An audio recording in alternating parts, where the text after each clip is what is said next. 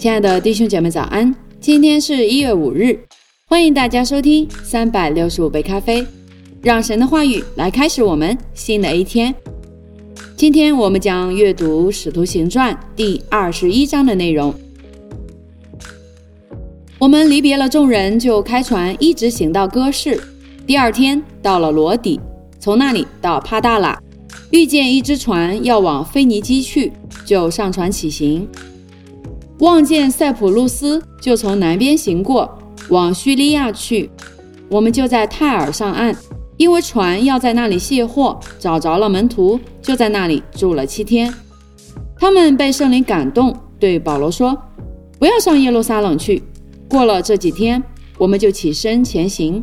他们众人同妻子儿女送我们到城外，我们都跪在岸上祷告，彼此辞别。我们上了船，他们就回家去了。我们从泰尔行进了水路，来到多利买，就问那里的弟兄安，和他们同住了一天。第二天，我们离开那里，来到凯撒利亚，就进了传福音的腓力家里，和他同住。他是那七个执事里的一个，他有四个女儿，都是处女，是说预言的。我们在那里多住了几天，有一个先知名叫亚加布。从犹太下来，到了我们这里，就拿保罗的腰带捆上自己的手脚，说：“圣灵说，犹太人在耶路撒冷要如此捆锁这腰带的主人，把他交在外邦人手里。”我们和那本地的人听见这话，都苦劝保罗不要上耶路撒冷去。保罗说：“你们为什么这样痛哭，使我心碎呢？我为主耶稣的名，不但被人捆绑，就是死在耶路撒冷，也是愿意的。”保罗既不听劝，我们便住了口，只说愿主的旨意成就，便了。过了几日，我们收拾行李上耶路撒冷去，有开撒利亚的几个门徒和我们同去，带我们到一个久违门徒的家里，叫我们与他同住。他名叫拿孙，是塞浦路斯人。到了耶路撒冷，弟兄们欢欢喜喜地接待我们。第二天，保罗同我们去见雅各。长老们也都在那里。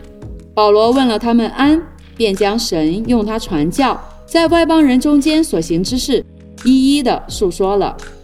他们听见就归荣耀与神，对保罗说：“兄台，你看犹太人中信主的有多少万，并且都为律法热心。他们听见人说，你教训一切在外邦的犹太人离弃摩西，对他们说，不要给孩子行割礼，也不要遵行条规。”众人必听见你来了，这可怎么办呢？你就照着我们的话行吧。我们这里有四个人都有怨在身，你带他们去，与他们一同行洁净的礼，替他们拿出规费，叫他们得以剃头。这样众人都可知道先前所听见你的事都是虚的，并可知道你自己为人循规蹈矩，遵行律法。至于信主的外邦人，我们已经写信拟定，叫他们谨记那祭偶像之物和血，并勒死的牲畜与奸淫。于是保罗带着那四个人，第二天与他们一同行了洁净的礼，进了殿，报名洁净的日期满足，只等祭司为他们个人献祭。那七日将完，从亚细亚来的犹太人看见保罗在店里，就耸动了众人，下手拿他，喊叫说。以色列人来帮助，这就是在各处教训众人、糟践我们百姓和律法，并这地方的。他又带着希腊人进殿，污秽了这圣地。这话是因他们曾看见以弗所人特罗菲摩同保罗在城里，以及保罗带他进了殿，合城都震动，百姓一起跑来拿住保罗，拉他出殿，殿门立刻都关了。他们正想要杀他。有人报信给营里的千夫长说：“耶路撒冷合城都乱了。”千夫长立时带着兵丁和几个百夫长跑下去到他们那里。他们见了千夫长和兵丁，就止住不打保罗。